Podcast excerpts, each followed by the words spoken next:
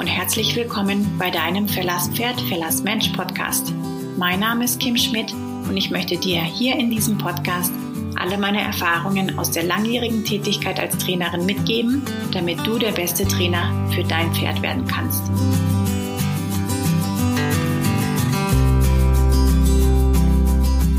Hallo, ihr Lieben. Ich melde mich heute mit meiner Podcast-Folge für den Oktober.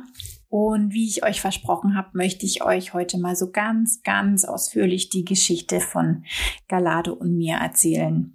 Ich glaube, die meisten von euch haben ja auch so ein bisschen mitbekommen, dass es bei uns manchmal etwas geholpert hat. Also das äh, war nicht alles so smooth, äh, wie man sich das wünscht und vor allen Dingen nicht so smooth, wie man sich das als Pferdetrainerin wünscht oder Parelli-Instruktorin wünscht. Ähm, das konnte man sicherlich auch aus den Postings immer herauslesen und auch aus den Texten.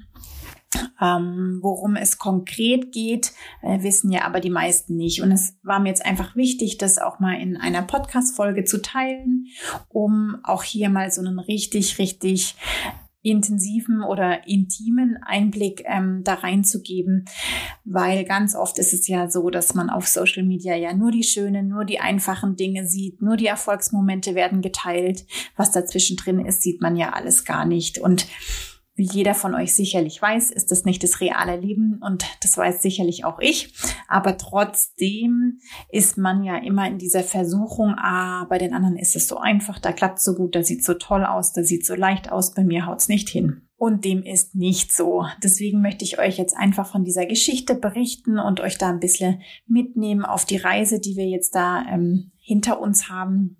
Ich habe ja den Galado gekauft im September letzten Jahres, um genau zu sein, am 18.09.21, also einen Tag vor meinem Geburtstag, haben wir ihn abgeholt.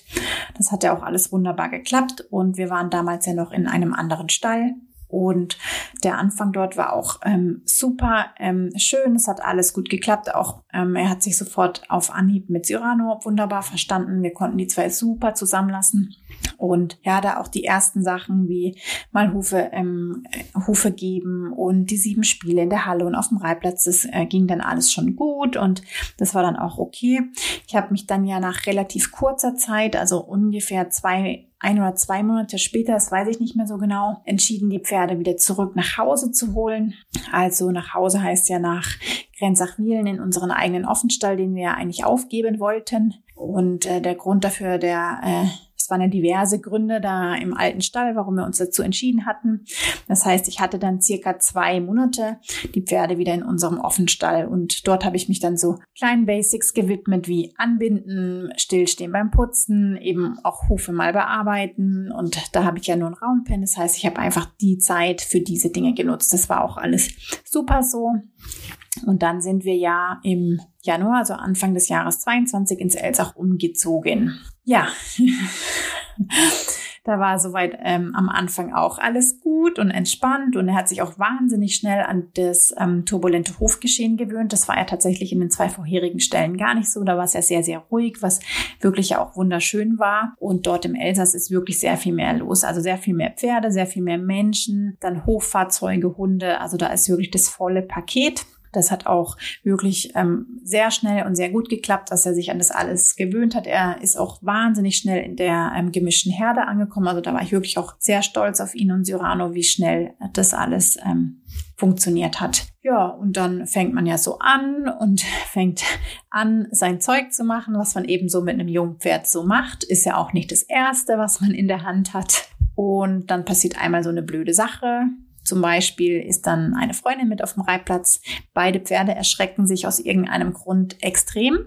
Ähm, der Reitplatz grenzt direkt an einen Wald und der Galado schießt los und reißt sich los. Ich war natürlich ähm, gerade am ganz obersten Zipfel vom Reitplatz, das heißt, er ist bis nach unten gerannt. Das ist ein 60 Meter Reitplatz, äh, wohlgemerkt, äh, bis zum Tor und hat dort gewartet.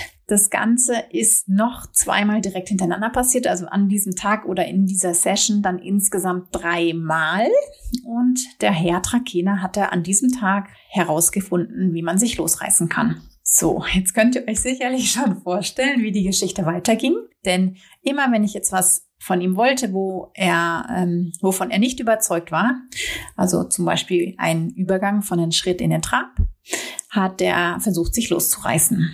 Und das Ganze wurde dann technisch so perfektioniert, dass ich echt irgendwann überhaupt keine Chance mehr hatte, ihn zu halten. Ja, also da habe ich wirklich alles versucht, äh, Lasso, Handschuhe, ähm, diverse äh, Seilvorrichtungen, alles habe ich versucht und es war keine Chance.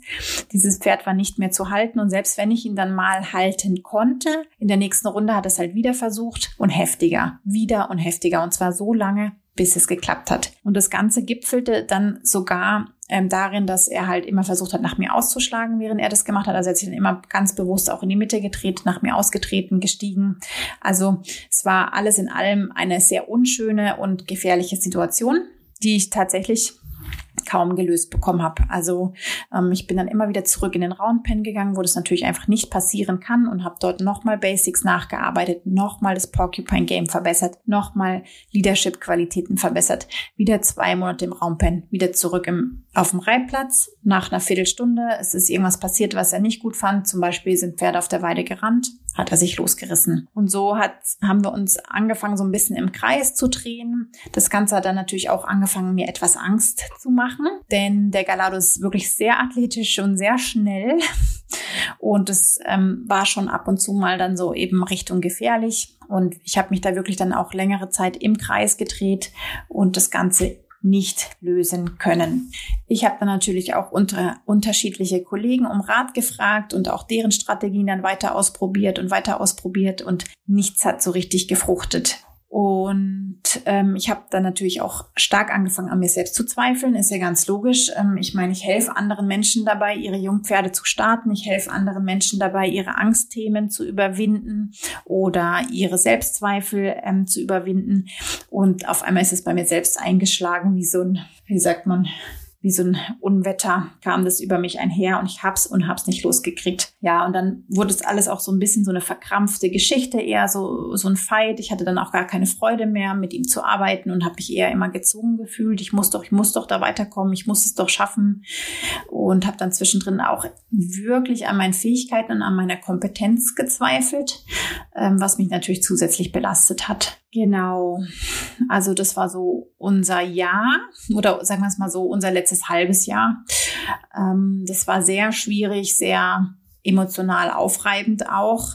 Äh, meine emotionale Fitness war da wirklich außerordentlich gefragt. Und ähm, jetzt erzähle ich euch auch, wie ich das Ganze gelöst habe. Und da möchte ich noch mal einen kleinen Schwenk machen und zwar zu ähm, Pat Pirellis sieben Schlüsseln zum Erfolg. Denn er sagt, es gibt sieben Schlüssel, von denen unser Erfolg abhängig ist. Ich sag euch diese sieben Schlüssel jetzt direkt mal. Und zwar, ich sage es euch gerne auf Deutsch. Das ist die Einstellung, das Wissen, die Ausrüstung, die Technik, die Zeit, die Fantasie und die Unterstützung. Und ich würde vorschlagen, wir gehen diese Punkte jetzt einfach mal gemeinsam durch. Ja, erster Schlüssel zum Erfolg, die Einstellung, Attitude. Wie sollte die Einstellung sein? Natürlich immer positiv. Es ist wichtig, dass wir Lösungssucher bleiben und uns nicht in diesem Jammern ausruhen. Ich bin ziemlich sicher, dass das bei mir der Fall war. Also meine Einstellung war stets positiv. Ich habe immer neue ähm, Lösungen und Wege auch gesucht. Ähm, von daher kann, konnte ich dann zum zweiten Punkt schauen. Wissen, also Knowledge. Ja, Wissen habe ich eigentlich auch genug. Also daran ist es nicht gescheitert. Ich weiß ja, was ich tue. Ich mache das ja auch beruflich. Ich mache das schon seit vielen, vielen Jahren. Ähm, warum ist es mir so schwer gefallen mit Galado? Einfach weil er halt echt auch seine Kräfte ausgenutzt hat mir gegenüber. Ich war da körperlich auch ganz stark unterlegen. Ähm, technisch konnte ich das nicht mehr ausgleichen.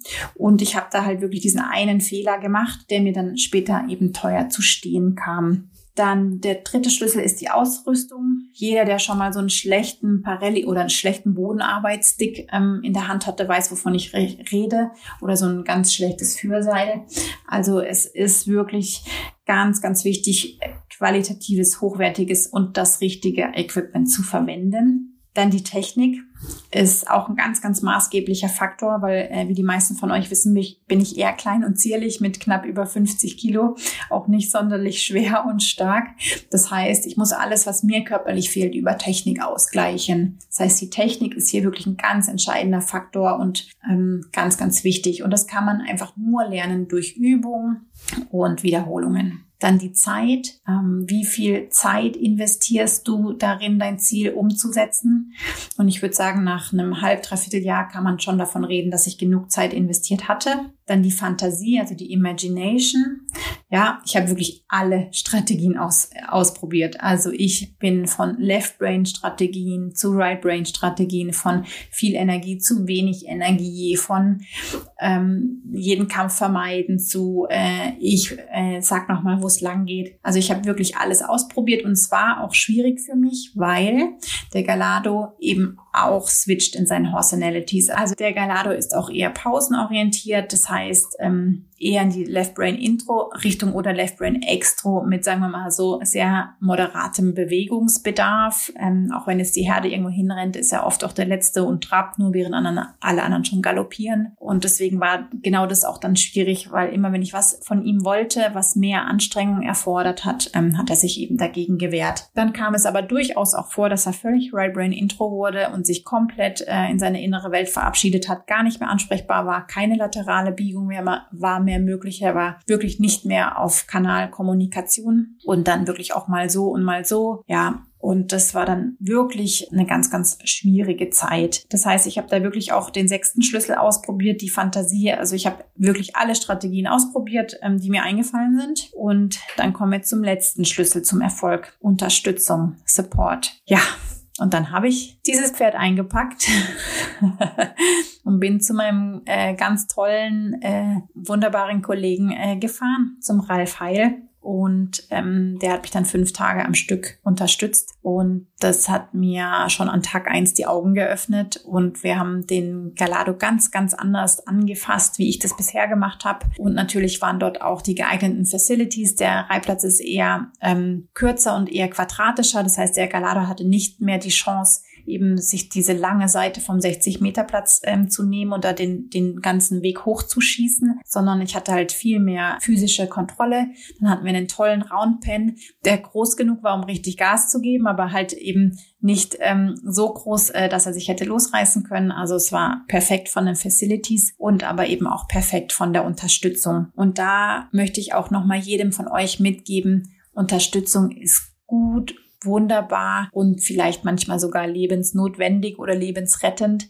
Und jeder sollte sich immer wieder zwischendurch Unterstützung holen. Ich glaube, die meisten von euch wissen ja, dass ich auch mit Syranus sehr, sehr regelmäßig Unterricht nehme. Ich fahre ja dreimal im Jahr an den Ausbilderkurs und nehme auch dazwischen Springstunden. Ich nehme dazwischen Dressurstunden. Ähm, ich fahre an Vielseitigkeitsworkshops. ich mache da ja wirklich alles und wirklich die Unterstützung, auch jetzt zum Beispiel in diesem Bereich ähm, Springen, Naturhindernisse oder auch auf dem Platz, das hätte ich ohne Unterstützung Unterstützung wäre ich niemals jetzt so gut, also so gut in Anführungszeichen, wie ich heute bin. Also ich bin mir sicher, dass dieser Fortschritt ohne Unterstützung nie möglich gewesen wäre, weil vor einem halben Jahr bin ich echt noch unterirdisch schlecht gesprungen und jetzt äh, bin ich doch schon echt ganz solide und habe auch eine Riesenfreude dabei und tolle Fortschritte gemacht und Support, Unterstützung ist das A und das O. Also ich kann wirklich nur jedem da draußen ans Herz legen, wenn du an einem Punkt bist, wo du denkst, es macht mir keinen Spaß. Es ist gefährlich. Ich habe keine Lust mehr darauf. Ich sehe kein Land. Ich komme nicht vorwärts. Ich mache alleine keine Progression. Ich mache alleine keine Fortschritte. Dann hol dir Unterstützung. Dafür sind Coaches da, dafür sind Reitlehrer da und das ist das Normalste der Welt. Und jeder